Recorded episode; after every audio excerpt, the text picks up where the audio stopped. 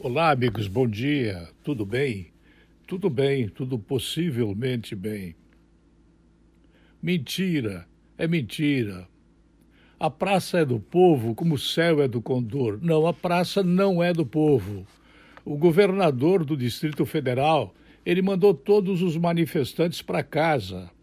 Eles estavam em torno do Congresso Nacional e os deputados ficaram com medo de que o povo invadiria o Congresso.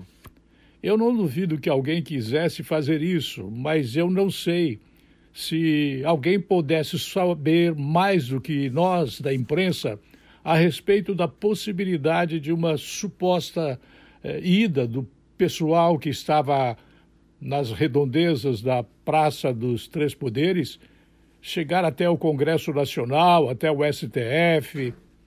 Não sei.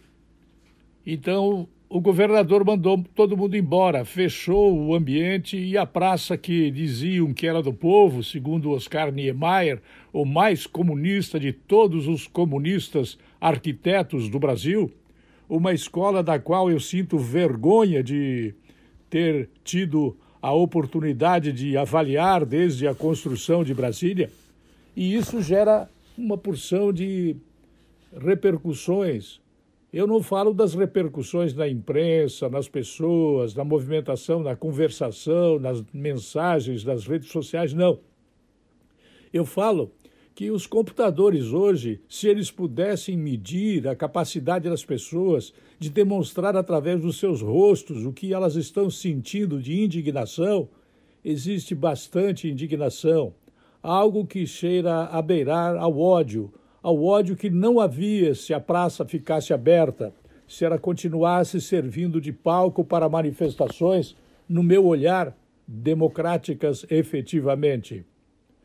Os computadores da Media Lab nos Estados Unidos, digo para acrescentar a respeito desta raiva que possivelmente esteja acontecendo entre as pessoas, conseguem também identificar o estado de ânimo de uma pessoa ou de um povo por meio do seu rosto.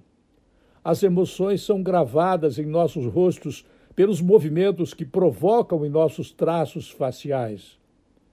Pondo sensores nos rostos das pessoas e fazendo é, com que elas sorriam, riam, sorriam de forma afetada ou franzam o senho, os sensores conseguem detectar o quanto nossos músculos faciais se movem.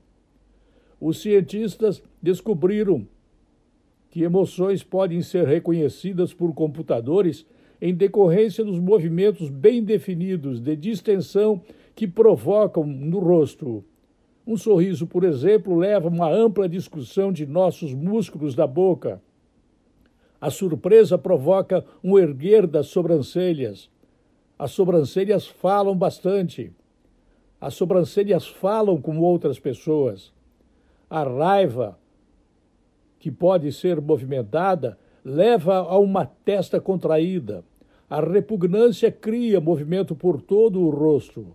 Assim, focalizado somente com uma parte, focalizando partes do rosto que estão em movimento, o computador mostra-se capaz, em testes, de identificar corretamente o estado emocional dos indivíduos em cerca de 98% das vezes os indivíduos que estavam na Praça dos Três Poderes e que foram mandados para casa por conta de um decreto do governador lá de Brasília, que estava com medo que o povo, de fato, enraivecido, fizesse alguma manifestação mais violenta do que aquelas que foram feitas, a solução foi fechar a praça. E isso contraria o direito de ir e vir. Aquela praça a dos três poderes, ela é exatamente para haver demonstração, para abertura, como sinal de possibilidades democráticas de um povo que existe neste país tão arrasado por desgovernos passados que não deixam o governo atual governar por conta da ausência de poder judiciário e da ausência de poder legislativo. O céu, ah, o céu. O céu deveria ser do Condor e a Praça do Povo, mas a praça não é do povo e o céu, não sei, não vi nenhum condor. O escritor estava errado.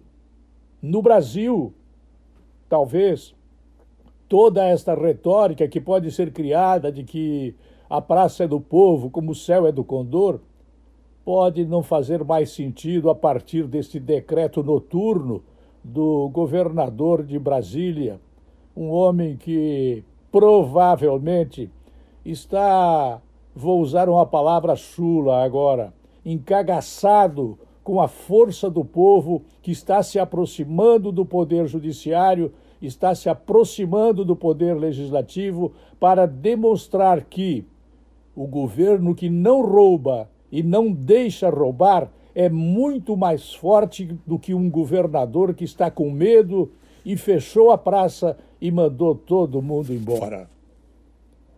Eu volto logo mais.